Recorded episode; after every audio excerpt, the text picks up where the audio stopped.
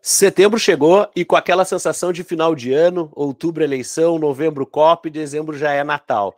Esse é o SEB Podcast com a notícia mais esperada do ano, o Summit Enablement já está confirmado, que é uma parceria da Seis Enablement Brasil e a Academia Rapport, com data definida. Acontecerá dos dias 21 a 25 de novembro e em breve a gente vai soltando mais informações tanto nas redes da Academia Rapport quanto da Seis Enablement Brasil. Eu sou o Matheus Gomes, sou criador e colaborador da comunidade Seis Enablement Brasil. Esse é o SEB Podcast, onde vamos trazer os profissionais das áreas que formam a tríade do ecossistema de Sales Enablement: pessoas, processos e tecnologia. Hoje o convidado é uma referência no mundo das vendas e temos em comum a amizade das meninas da Academia Rapport, nossas parceiras, né? Então a G, a G Bosco e a Fer Garcia. E com quase uma década de experiência em vendas, Rafael Alexandre foi top performer em vendas, head de vendas e gerente de expansão internacional na RD Station, executivo de vendas na Duda Inc uma empresa do Vale do Silício com escritórios ao redor do mundo inteiro, onde, se eu não me engano, a Fer trabalha e está lá agora nos Estados Unidos. Né? Então, bem-vindo, Rafa, ao SEB Podcast. E já começando, me conte um pouquinho como é que tu chegou em vendas. Bom, primeiro, obrigado, Matheus. É uma honra estar aqui. Você sabe que eu adoro teu podcast e escuto, né? Bastante. Então, além de amigos em comum, é sem dúvida adoro seu conteúdo, cara. E, e temos essa paixão por seus enablements. Cara, como eu cheguei em vendas, essa pergunta é meio doida, mas quando eu paro para pensar, é primeiro que o meu pai é vendedor, né? Meu pai sempre foi vendedor, e só que ele é de um mercado e de uma área bem diferente da minha, mas de certa forma isso sempre me inspirou. Meu pai trabalha com distribuição aí de autopeças, ele rodava muito, né, de caminhão assim, em praça em praça vendendo produtos para as oficinas. E desde a época da faculdade eu curti muito esse negócio. Quando eu, eu me graduei em administração de empresas aqui em Floripa, comecei a ganhar gosto por essa área de humanas no geral, e eu fiquei entre RH e vendas, e por alguma razão vendas me apaixonou. então ah. foi aí que eu acabei em vendas já na época da faculdade. Boa. E, daí, daí falando já do como chegou em vendas, eh, como é que foi as suas experiências e como é que foi daí, como chegou na hum. primeira experiência, como rodou tudo isso, né? Até chegar ah, é, Inside agora, né? É muito engraçado, né? Porque as coisas se conectam, né? Como alguém me disse uma vez que a gente só quando rebobina a história e olha, né, tudo que aconteceu que a gente vê as conexões, mas no momento não faz muito sentido. Eu, eu me graduei aqui na UDESC, né, na ISAG, que é a Escola de Administração aqui de Floripa, e, e na, na época tinha uma iniciativa que é, e ainda tem, né, que é muito forte, que são as empresas júniores, né? Uhum. A ISEC e as empresas júniores, né, que são iniciativas aí estudantis muito, muito boas, por sinal, eu sempre recomendo, e eu sou muito grato a essa minha experiência, porque quando eu escolhi trabalhava voluntariamente, né? Meus amigos acharam que eu tava louco, né? Cara, vai fazer um estágio, pelo menos ganhar uma graninha. e, eu, e eu digo hoje, assim, com, com toda a certeza do mundo, que foi uma das melhores decisões que eu tomei, porque a Isaac Júnior me abriu muita porta. Eu comecei a entender um pouco mais do mundo dos negócios, né? Do mercado corporativo, das pequenas e médias empresas aí. E na Isaac Júnior eu fui um, o head da área de vendas. Eu vendia projetos de consultoria lá eu lembro que eu fui o segundo gestor dessa área que era nova. Então, foi a área comercial né, que a gente desenhou os processos e instalou lá em venda de projeto de consultoria. E eu peguei gosto, cara. Eu me achei nisso, eu gostei. E aí, por ironia do destino, né, eu fui fazer uma, uma viagem para a Espanha. Eu, eu estudei um semestre lá. E aí, eu abro o meu LinkedIn, que na época nem era muito usado esse negócio de LinkedIn né? E, cara, o negócio estava lá parado, aquela rede social, abri depois de um ano e tinha uma mensagem, olha que loucura, do Gabriel Lopes, meu atual sócio na Inside, que tinha acabado de entrar para uma empresa chamada RD Station e me falou assim: Rafa, tu não quer fazer o processo seletivo? É uma startup, marketing digital. Cara, não sabia o que era startup, não sabia o que era marketing digital. Eu falei, vamos embora. E aí onde tudo começou, tá? Mas a história é longa, mas, mas foi aí que tudo começou. Boa, é, é, legal falar essa questão de que tudo se conecta mesmo. A minha primeira experiência comercial foi dando treinamento. Eu dava treinamento de crédito pessoal, e daí, depois de tudo que passou, fui para Enablement, que uma das vertentes é, é o treinamento, né? Então é bom demais. Cara, eu já te apresentei falando que tu foi top performer, e como é que é manter né, uma performance de top performer, né? Eu acho que é, esse é o grande desafio, né? É, cara, eu, eu até acho que isso é meio até meio clichê, né? Mas é muito mais difícil se manter ao topo do que chegar ao topo, né? Eu acredito muito nisso, né? E, e o segredo, assim, eu estava pensando muito, né, sobre o que, que eu poderia compartilhar também em relação ao soft skill, né? Porque muita gente fala, cara, tem, a, tem soft skills importantes em vendas, habilidades importantes de vendas, mas tem uma em especial que, na minha opinião, é chave, que é o tal do coachability, né? Quem está no mercado de tecnologia, eu acho que escuta mais esse termo. Eu gosto de traduzir ele como treinabilidade, tá, Matheus? Que, que é difícil traduzir algumas coisas lá do Vale, né? Que os caras é. na moda, mas, mas, cara, treinabilidade, na minha opinião, é, tem muita relação com também como lidar com feedback e com intenção de aprendizado de fato, né? Então, eu, eu acho que é uma questão de atitude mesmo, né? Quando a gente para para diferenciar bons profissionais assim que se destacam, acho que tem muito dessa atitude, dessa vontade de aprender sempre mais e de afiar o seu machado sempre mais, sabe? Isso, sem dúvida, me ajudou muito nas minhas experiências, tanto a me manter no topo quanto a recuperar um momento de queda que todo mundo tem e sempre vai ter um momento difícil, né? De, de queda de performance.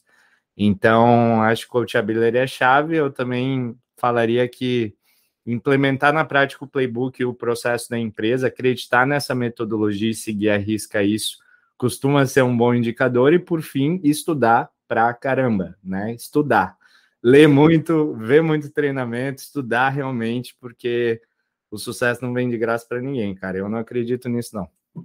Cara, total, eu acho que vejo. Essa é a grande mudança, a grande virada de chave. Já falei algumas vezes no podcast também que quando eu vou com a mudança de ser o CDR pela primeira vez, eu vejo que, cara, o mercado mudou completamente. Eu preciso estudar, eu preciso me manter atualizado.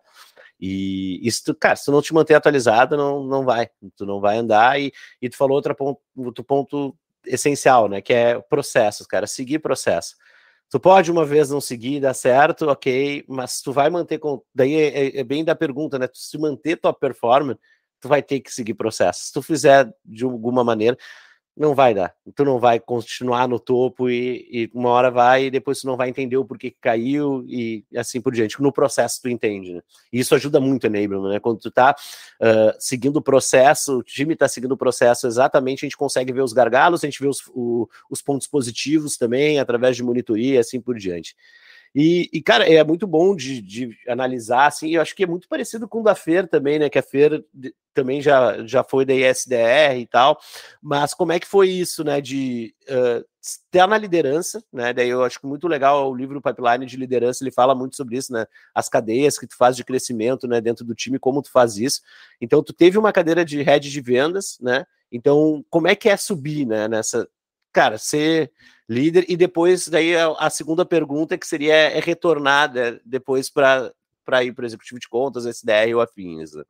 Tá, é, duas é, essa, essa, é uma jornada bem legal, né? Mas de, deixa eu primeiro falar um pouquinho sobre a jornada de liderança, então, assim. É, na minha experiência na RD, primeiro que a minha experiência foi ser líder muito jovem, né? Cara, imagina que eu entrei na RD, a RD tinha 20, 30 pessoas lá em 2013 para 14 ali, é, eu tinha 21 anos, né? Eu estava na faculdade ainda. E, e, eu lembro quando eu tinha 23, 24 anos, que eu era head de vendas ali, eu tinha um time, cheguei a ter time de 14, sei lá, acho 14, 16 pessoas. Tinha gente 40, 50 anos no meu time, eu falava, meu Deus, né? O que, que eu estou fazendo aqui? Às vezes eu me perguntava assim. Mas, então, assim, primeiro ponto é que esse negócio de não é uma jornada sequencial e lógica, é muito verdade, assim, que eu acho que é um estigma que se tinha muito no mercado e felizmente está mudando, que é, ah, um top, a pessoa foi uma top performance, necessariamente ela veio, ela vai ser uma boa liderança de vendas. Não, né, isso, isso cada vez mais tem se falado sobre isso, da importância de desenvolver também os líderes e, e não necessariamente o top performer é o melhor líder. Óbvio que tem uma relação, é um dos fatores, mas não é o único. Então, essa é a primeira verdade que eu queria compartilhar, que eu acredito muito, né? E quanto mais a gente antecipa e prepara esse pipeline, melhora. Isso é uma coisa que a RD por, foi, foi, eu tive um super privilégio, assim, eu falo, porque a RD investiu muito em liderança, né? Então, por mais que eu tenha sido um líder jovem, eu tive muito preparo, eu tive muito treinamento, muita mentoria de líderes super maduros, experientes. Então, sou muito grato por isso, porque a jornada, ela, de novo, não foi mais fácil, mas ela, sem dúvida, teve um resultado e um impacto melhor em função do investimento da empresa nesse pipeline de liderança. Uma boa prática, né, cara? Não sei se concorda, Matheus, mas é quando a gente fala em pipeline de liderança, é realmente preparar os futuros líderes antes mesmo de eles assumirem, né? Fazer até um onboarding, assim, um período de experiência ali para ver se negócio vira. Porque eu já vi muita operação que ah, tinha uma premissa que a pessoa ia arrasar e passa dois, três meses ela ali no front e o negócio não vira por perfil, às vezes, por momento dela, né? Então eu, eu gosto muito desse caminho. E, cara, é exatamente isso. Muitas empresas é isso. O cara, sexta-feira, ele lá é executivo de contas, na segunda ele é team leader ou coordenador, alguma coisa, vice-versa, né? Tipo, team leader vira coordenador também no outro. E, e aí, cara, teu CRM é completamente diferente, tua rotina é completamente diferente, tudo muda, né? Então, tu precisa preparar muito bem isso, né? Então, até quando eu tava na remessa, a gente começou a trabalhar, claro que foi depois, porque já tava o time já preparado, mas isso ficou para para onboardar depois, né? Quem chegar, os, quem chegar como novo team leader, a gente fez uma academia de team leader, o que, que ficou de, de dor, e isso, cara, foi e foi muito baseado no pipeline de liderança também. Então, massa. isso é super massa. É, agora, é, com relação à segunda pergunta, né? De ah, como é que é retornar depois que você é um líder, retornar para a cadeira de executor, né? Cara, é, é, aí falando bem transparente e aberto aqui, né? Talvez eu me arrependa disso, mas tudo bem. É um exercício de ego muito importante, assim. Claro. Principalmente para uma pessoa que é ambiciosa e que tem o ego ali inflado, e eu confesso que eu sou assim, né? Eu sou uma pessoa com ego bastante inflado, até mais do que eu gostaria às vezes. Mas, é, cara, foi difícil, principalmente na RD. Eu não sei se você sabe dessa parte, mas na própria RD nos meus últimos é, seis meses, um ano, eu fiz esse, é, esse shift. Eu já tinha feito. Então, na verdade, na RD eu cheguei a ser gerente, né? Eu galguei ali coordenação e gerência. E aí, meus últimos meses na RD, eu fui para uma, uma posição de execução. Claro que senior, né? Mas novamente de execução. Isso me ensinou muito, cara. Me ensinou bastante. Assim, eu, de novo, sou muito grato. Foi um exercício importante comigo mesmo, de como lidar, como trabalhar isso internamente e entender que não tem nada a ver com downgrade, né? E sim com com rotation de carreira, uma nova, um novo desafio tão é, importante quanto, né? Só que diferente. E aí que vem, eu acho que alguns estigmas que a gente acaba criando, que no final é bobeira, né? Mas uhum é, de novo, falar é fácil, mas viver é, é, difícil. Então, foi um período que eu tive que trabalhar muito isso, psicologicamente falando, mas que hoje eu sou grato demais, porque me ensinou muito. Cara, é, eu, eu não cheguei ainda exatamente isso, mas eu, eu penso que é muito parecido, não muito parecido, mas acho que é a mesma coisa. Eu, cara, fui muito executivo de contas, fui field sales e, cara, fui para SDR primeira vez. E ali foi um baque, que é é completamente diferente, um mundo completamente diferente. Eu não fecho negócios, né? Eu vou atrás de clientes, eu vou procurar, vou investigar, é, é a rotina completamente diferente, né? E, e, é isso, mexe com ego, mexe. Mas eu, depois eu fui executivo de contas, voltei para SDR também, então é, é, um, é um trabalho mesmo que tu precisa uh, mexer mesmo psicologicamente, todas as questões.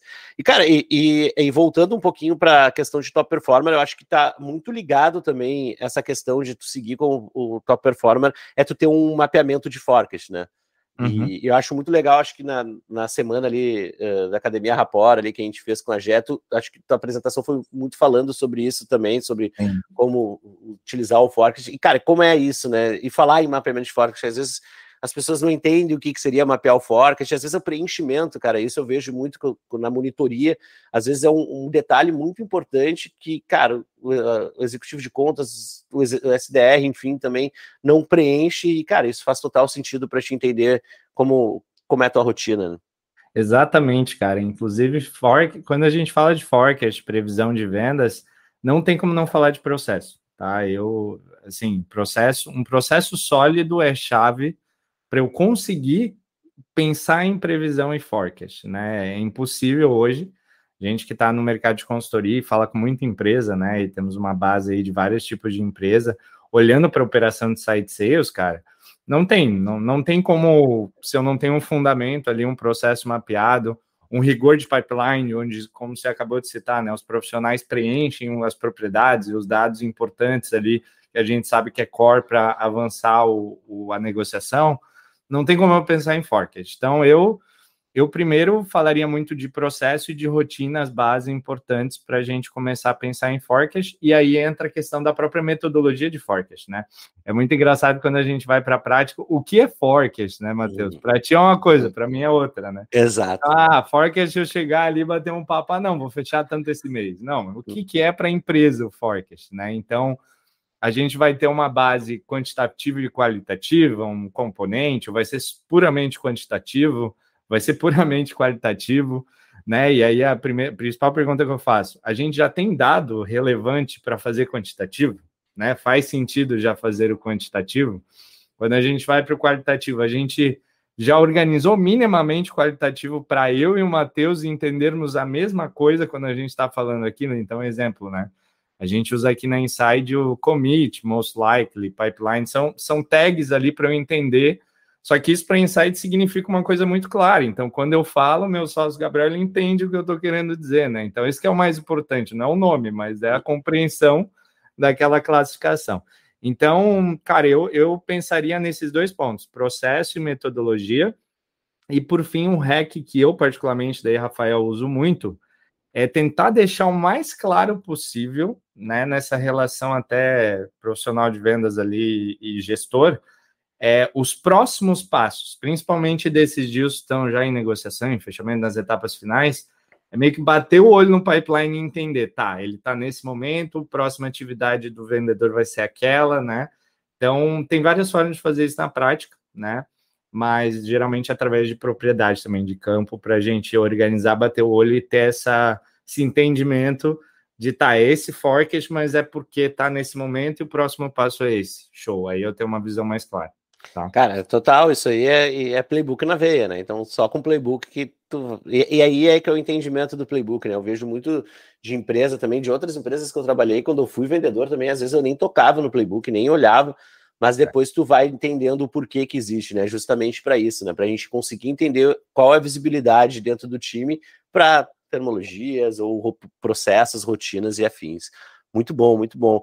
E, cara, eu, gosto muito de falar, ah, ainda mais que tu falou ali da RD, que tu começou na RD, e, cara, eu sempre falo que eu fui procurar, quando eu fui ter a minha primeira oportunidade como Enablement, eu fui procurar no LinkedIn, tinham sete pessoas, das sete pessoas, quatro eram da RD. Então, cara, a RD começou tudo, acho, de vendas, quando, quando resetou vendas no Brasil, a RD foi lá e começou tudo de novo. É, foi uma e escola. Né? Foi, é uma escola, tem, e, cara, muita gente boa, né, que vem da RD também, isso é muito legal também, isso que construiu a RD. Mas me conta como é que foi a experiência lá e como é que era o processo de enablement lá. Então, é, tem uma amiga, Maiara Espinosa, tá por lá agora fazendo enablement lá. Conheço, então, né? tem bastante gente boa por lá. Cara, a RD a gente brinca que tem a RD e a RD máfia já, né? Que nem a, o PayPal lá. A gente criou uma uhum. máfia que todo mundo já passou por lá e não tá mais lá. Mas, cara, é... foi uma evolução, né? Como você falou, no começo nem existia, eu acho. Até, até nem. Não é que não existia, talvez já existisse, né? No Vale já, já tem algumas bases. Inclusive, você sempre compartilha ótimos livros ali, alguns eu já li, eu tô de olho sempre no teu canal. E tem alguns livros que foram escritos nessa época, né, de 2013, 2014, mas aqui no Brasil pouco se falava, pouco se ouvia de sales enablement, né? Então, é, a demanda de enablement na RD, a trajetória, ela surgiu um pouco depois de seus ops, né? A primeira demanda foi seus ops, até um amigo pessoal meu, o Vini, na época, ele, ele sugeriu, ele falou: Ó, oh, tem esse negócio chamado Ops aqui, eu acho que eu tenho que ser essa, esse cara aqui. Uhum. E deu certo, e ele né, foi, inclusive, diretor de RevOps da RD um bom tempo.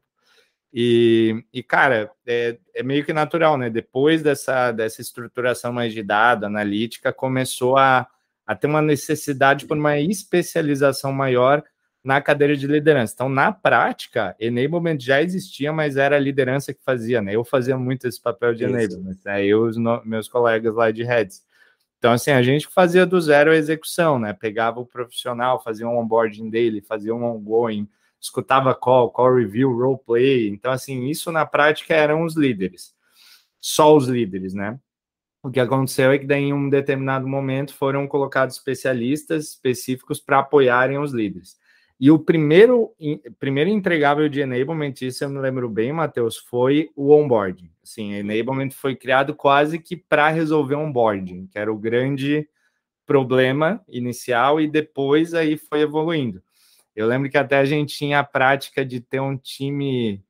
Agora eu não lembro do time, cara, tinha um nome até, o time que era um, o time dos novos profissionais que eles vinham, eles ficavam três meses nesse time, e daí eles iam para os times de vendas. Então, um time de enablement que colava nesse time, fazia toda a gestão. Tinha uma pessoa de enablement que era tipo o head desse time.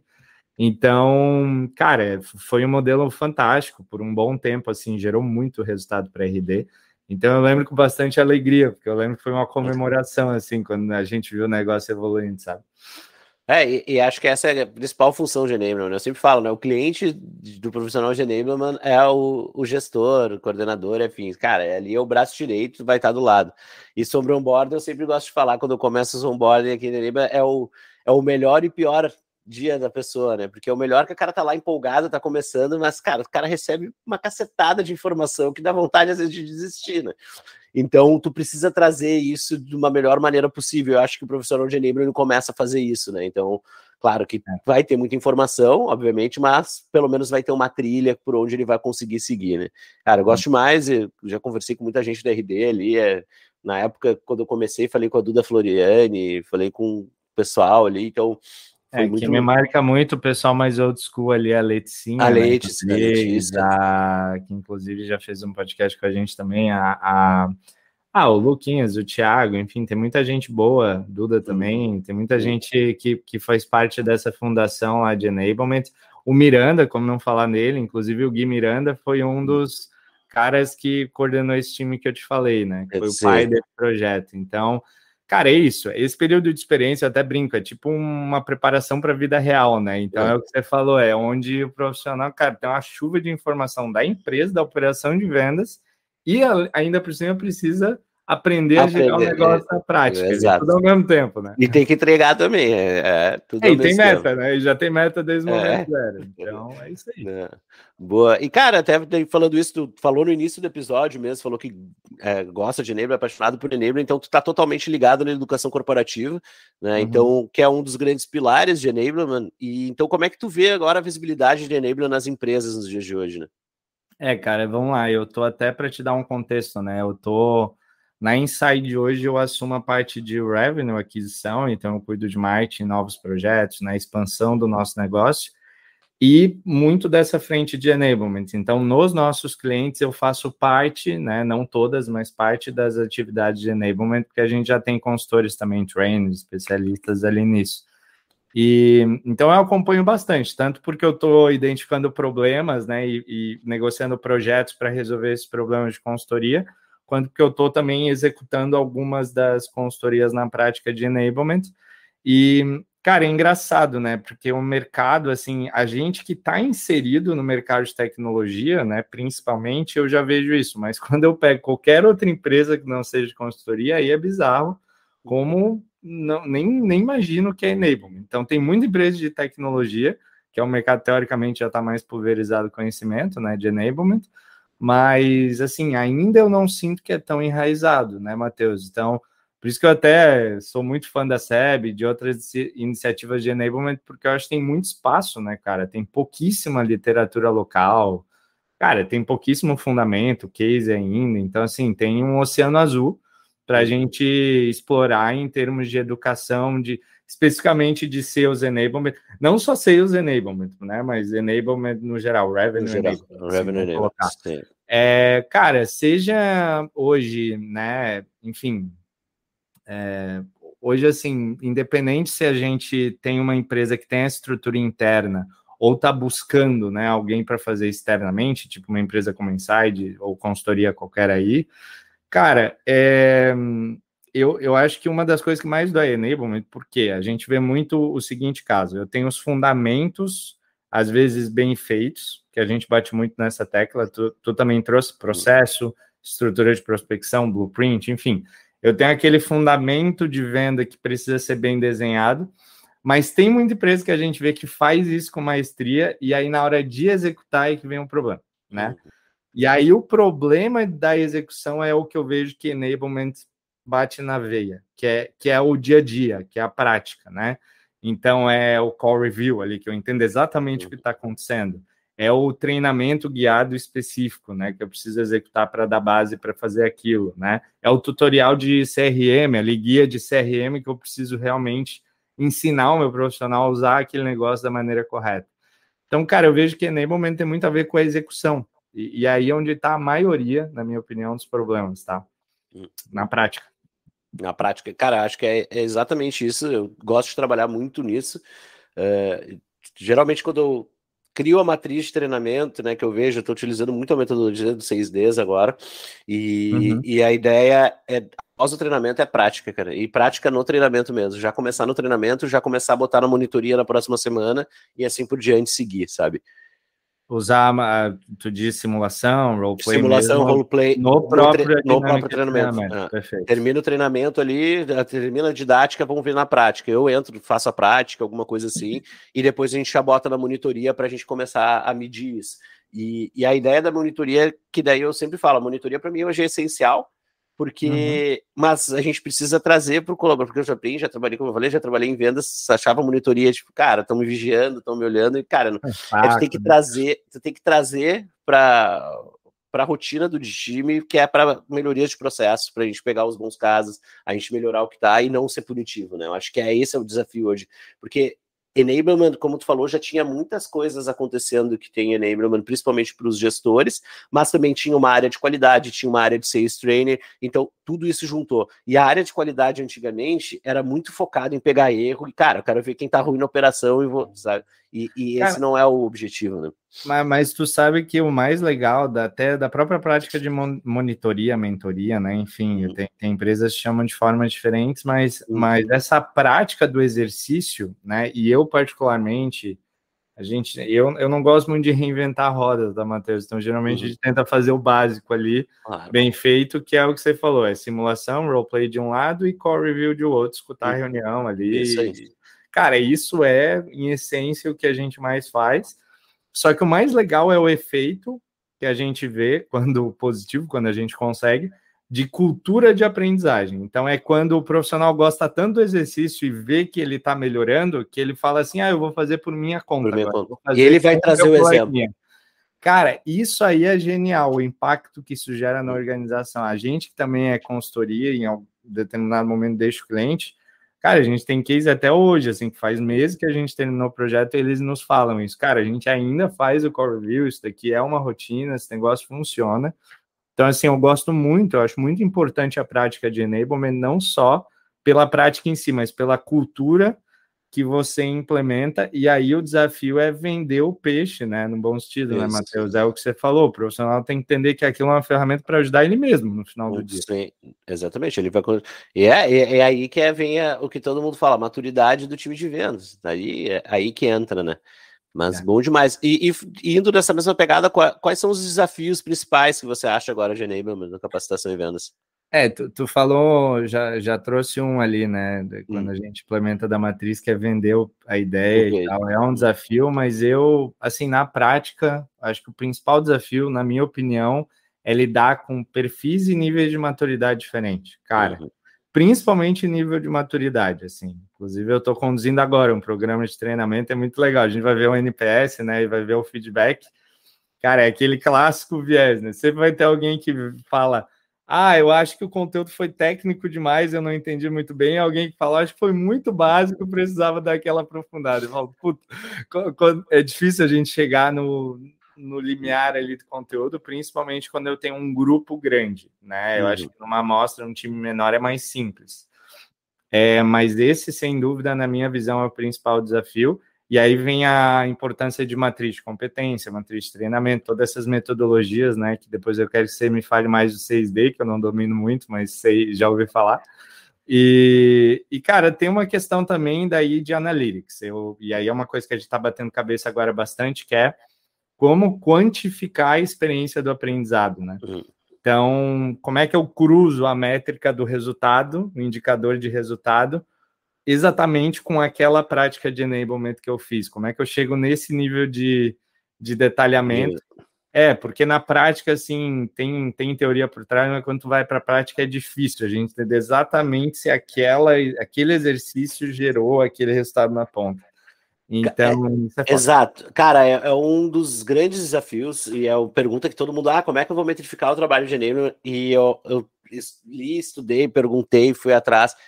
Cara, é o resultado do dia a dia, é as é. mesmas métricas do dia a dia, mas claro, que, e daí existem outros fatores também. Vou dar o exemplo da antiga empresa que eu estava remessa, a gente trabalhava com dólar, né? Então, com remessa de. Então, ah, vou lá dar um treinamento, melhor treinamento que eu já dei na minha vida só que daí o dólar vai a oito reais. Ah, não vai ter como. Eu posso dar o. Eu posso ser o Pelé do treinamento, que, cara, não vai vender, porque o dólar tá em cima e não vai rolar. Mas pode ser também que eu dou um treinamento super bom também e o dólar foi a três reais. Daí galera se lava vendendo. E, então tu tem que também entender isso. E daí por isso que é a importância da monitoria também. É para ver quais os pontos que tu trabalhou e se na monitoria ele tá também, e daí tu começa a avaliar se na qual teve isso, o que que aconteceu, e aí Exato. tu consegue ser mais detalhista, né? É, e eu sou um cara que sempre puxo, uh, assim, tentar, tentar trazer para o lado de dados sempre, né? Então, eu gosto muito da lógica de tentar quebrar isso sempre métricas mesmo de, uhum. de avaliação, Inclusive, eu gosto muito daquele do Mark, né? Que ele escreveu uhum. o Sales Acceleration Formula lá atrás. Ele já trouxe muito essa pegada de engenharia de vendas. Então, o que, que ele fazia? Ele quebrava todos os treinamentos e ações de enablement em competências e ele mensurava sempre quantitativamente aquelas competências para ele hum. conseguir identificar o avanço chave no que ele fez. Né? E aí correlacionava isso com as métricas de atividades, de funil e de resultado. Né? E hum. aí, aí é o pulo do gato. Quando você junta Ops Enablements ali, faz o negócio bem feito senão você fica, eu acho que o qualitativo é bom, né? O NPS é bom, mas tem que cruzar ele com essa base. Com essa base. Aí né? chega no, no resultado legal. Ah, perfeito, perfeito. E, cara, quase chegando no final ainda, mas tem a pergunta principal e conta um pouquinho o que é Inside, conta um pouquinho sobre o que vocês falam, né, da metodologia, própria, para mim eu acho isso fundamental, porque todo mundo fala de metodologia de vendas, vou usar spin, vou usar não sei o que, e, cara, fica muito engessado, tem que saber manejar tudo isso, né, então conta um pouquinho mais sobre isso. É, cara, assim como você, a gente gosta muito de ler livros, né, Matheus? Uhum. Bastante livro. Eu, eu, eu considero que eu leio bastante, mas o meu sócio, Gabriel, fundador da Inside, ele lê bastante, né? Ele, ele talvez seja uma das pessoas que, que eu conheço que mais leem, né? Então, óbvio, tem muita metodologia que a gente estuda, né, e, e aprofunda em vendas nesses mais de 10 anos aí que a gente já está no mercado, mas é, em, em suma, tá? Inside é uma empresa de consultoria de vendas e aquisição que nasceu há três anos atrás, tá? Vem da experiência aí, principalmente do Gabriel, né? E, e eu, em seguida, mergulhei na onda e acompanhei o nascimento dessa empresa. Porque o Gabriel, como eu te falei no começo, né? História legal, ele foi meu primeiro chefe na RB, então a gente se reencontrou na prática, né? E, cara, nesses três anos a gente já realizou aí mais de 140 projetos, tá? E esses 140 projetos foi por volta de 60, 70 empresas que já rodaram Inside. Já a gente tem uma média de 30, 40 clientes ativos, então a Inside está naquele momento de tração já, né, de crescimento, de expansão, e a metodologia vem por isso. Com essa experiência, a gente desenhou uma metodologia própria para criar e escalar operações de Inside Sales, né? É, que não é um copy and paste, como você falou, tem muita coisa, óbvio, que a gente usa de base tanto de, de literatura quanto de muitas outras consultorias de mercado, né, sólidas aí que existem, e muito do mundo tech, né, hoje os nossos clientes, não vou te falar todos, mas 60% pelo menos são startups, são empresas de tecnologia, né, então, mais ou menos por aí. Ah, show de bola, show de bola. Então, as perguntas finais, é, agora, gente, nessa terceira temporada são clássicas, então é um filme. Eu sei até quais são. É, é, é legal. Um filme, uma série e um livro. Cara, filme, uma série um livro. Eu vou te falar que filme é o mais difícil, tá? É série e livro eu já tenho de cabeça, assim, os meus queridinhos, né? Mas filme eu não sou muito apegado, cara, filme de vendas. Assim, eu acho que tem, tem uma é, coisa. Mas não precisa ser de vendas, tá? Não precisa ser de vendas. É, é, vai não, despertar é. o interesse. É, eu, eu particularmente gosto aí, eu tentando trazer para o mundo de vendas, né? Para é. gerar o impacto, eu gosto muito de Moneyball, né? Porque é hum. um filme que quebra esse paradigma de que vendas é só lobo de Wall Street porrada. Eu acho que é legal, né, a parte da motivação, mas não é tudo. Eu, eu, eu tenho muito esse viés de Não, tem que estudar também, tem que saber técnica também. É, então eu gosto de Moneyball, né? Mas, enfim, é um livro que me chamou muita atenção e eu já assisti mais de uma vez. Teve uma vez que eu assisti até para analisar, né? A estratégia ali é muito legal. Cara, série, eu sou apaixonado por Suits, não sei se você conhece. Eu Conheço, sou... mas não vi ainda, porque eu, eu Cara, tenho, eu tenho um problema com, série, eu tenho um problema com séries de longas, velho. Série longas toma meu tempo. Cara, mas eu, eu, eu sou apaixonado, eu sou apaixonado. É. O Harvey, assim, o meu sonho é ser o Harvey, entendeu? Quando eu crescer, então... Então, enfim, Suits é, é uma aula de, de negociação mesmo e de comunicação, enfim é, de estratégia também, né? É engraçado, eu assisti Suits duas vezes. Eu acabei de reassistir Suits agora com a Inside. E aí, tendo um negócio de consultoria, que o modelo de negócio é bem parecido com a advocacia em vários pontos ali, é outra visão da série, né? Quando a gente vê a, o crescimento ali, a gestão, a governança, etc. E o livro The Sales Acceleration Formula é, é o que eu recomendo, tem vários bons, o impressionante livro que não tem tradução em português, né? É o melhor livro que tem. Cara, tem. eu criei um resumo desse livro. Aí Olha aí. Um aí, ó, porque ah, tem um resumo mais antigo da Rock, se eu não me engano, e eu criei um esse ano da Inside ali, ficou bem Já completo, manda, me manda o link que eu deixo o link na, no, na descrição Cara, do episódio aí, é, quem, quem tiver preguiça de ler aí o, a sua é, completa, essa... né, ou tiver dificuldade no inglês, leia um resumo que realmente eu fiz porque o nosso time pediu, muitos clientes pediram, e de tanto me pedir esse negócio, como eu tinha lido o livro umas três vezes, eu falei, cara, vou fazer esse resumo. E adorei fazer, foi muito gostoso. É. Boa, já vamos colocar, então fica a dica aí pro pessoal, vai estar tá o resumo no, no link do episódio aí, então Deixou. pode deixar. Bom, então vou dar né, de filme também, filme é complicado, faz tempo que eu não vejo um filme assim, eu até repeti um filme que eu vi, que, que é Mr. Nobody, que é com Gerard, Gerard Leto, é muito bom, Senhor Ninguém, ele fala sobre, cara, ele tá em 2000 e ele é o último ser humano que morre no mundo. Que loucura. E, e daí ele já tá velhão, assim, tá com sei lá quantos anos, e ele vai contando uma história da vida dele. Só que ele conta três histórias. E a ideia daí vai nesse livro, qual a história verdadeira, né? Que ele já tá velho ali, né? Então ele vai contando dele, como ele tá velho, ele vai se perdendo nas histórias, mas ele vai contando três histórias. Né? É muito legal para te ver sobre as escolhas que você faz na vida e etc. Então fica essa dica. De série, uh, eu tenho a série Super Pumped, que é da história da Uber, é muito bom, tá na Paramount e se tu tem a Amazon tu pode ter por 15 dias ou 7 dias de graça ali. Já ouvi e, falar, é boa mesmo? Cara, é muito bom, é muito bom. Para quem tá no mundo de startup, então é, é bem legal, mostra toda, todas as questões ali da, do Uber, então é bem doido. E livro, Cara, eu tô com muito. É que eu, tô, eu, comecei numa coisa que eu não fazia, que eu não eu misturava, misturar livros. Eu nunca. Eu sempre lia um livro e vou focar nesse livro. Agora eu tô lendo alguns ao mesmo tempo, mas eu comecei, comecei a terminar de ler, né? Aquisição, o, o, o livro do. Até agora o nome na cabeça saiu, Máquina de Aquisição, que é do, do dono da Siqueira. É, é, ah, o Dudé? O Dudé, claro. É, Sim, eu, eu, li esse livro, muito bom também dele. É. Uhum. Bem, a parte inicial, até para quem já está há, há, muito tempo no, no mundo de Inside Sales, até pode ser um pouco mais simples, mas o final ele vai ficando ainda melhor. Não, né? e os exemplos que ele traz, eu acho legal. É, os é, práticos, né? Os dados práticos, que é bom, é, exatamente também. Mas ali na parte no final tá ficando super bom, tô terminando ele. E essa fica a dica aí também, mas estou agora começando o uh, DI 4.0, né? Que é sobre inovação na educação corporativa, então design instrucional. Então, uhum. esse também fica outra dica. E agora fica a dica final. Sua já deu uma dica super boa que vai deixar ali o, o, o resumo do livro, mas pode agora, agora é o momento jabá e toca momento jabá. Aí. Não, mas o meu momento jabá não vai ter nada a ver, tá? Com a, com a é. Inside ou com, é. com vender nada para ninguém, cara. É um é. conselho mesmo, né? Assim, boa. de novo, todo dizem que todo conselho é quase que um auto feedback também, né? Aquela coisa que a gente se fala e no espelho todos os dias. E uma coisa que eu falo muito para mim mesmo e que eu queria compartilhar é aprenda a gostar de feedback, né? Principalmente em recebê-los. Então, cara, gostar genuinamente de feedback. E, e para mim, particularmente, não é natural. É, é, um exercício que eu faço diário.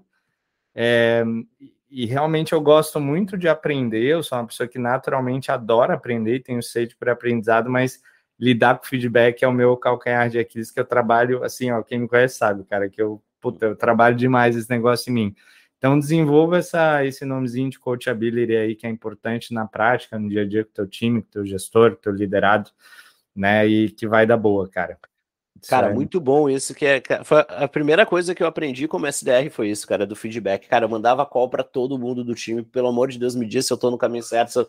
E, e daí depois tu vai ver, vai aprendendo, entender, mas, cara, dói, velho, dói muito. Principalmente os, os melhores são né, os feedbacks negativos que tu precisa crescer, né? É porque o positivo é para ego, né? Daí tu vai, ah, tá, coisa boa, tô fazendo certo, tá tudo bem, mas o, o, o feedback negativo é aquele que tu vai pegar e tu vai querer atrás, vai querer melhorar, mas no início dói e tu aprender isso vai fazer total diferença no dia a dia. Muito bom, Rafa. Cara, quero agradecer a oportunidade de conversar, né, contigo, já te conhecia, já conversamos né, em Bentes, etc, mas agora entrar um pouco mais a fundo da, da tua carreira e coisa foi bom demais. E, e é isso aí, cara. Cara, satisfação demais. Obrigado de novo pelo convite. Adoro aí a SEB, o podcast, todos os conteúdos. Estamos juntos. Vamos em frente. Boa. Então, lembrando, pessoal, o curso 6 Enablement está na moda e agora está no Hotmart.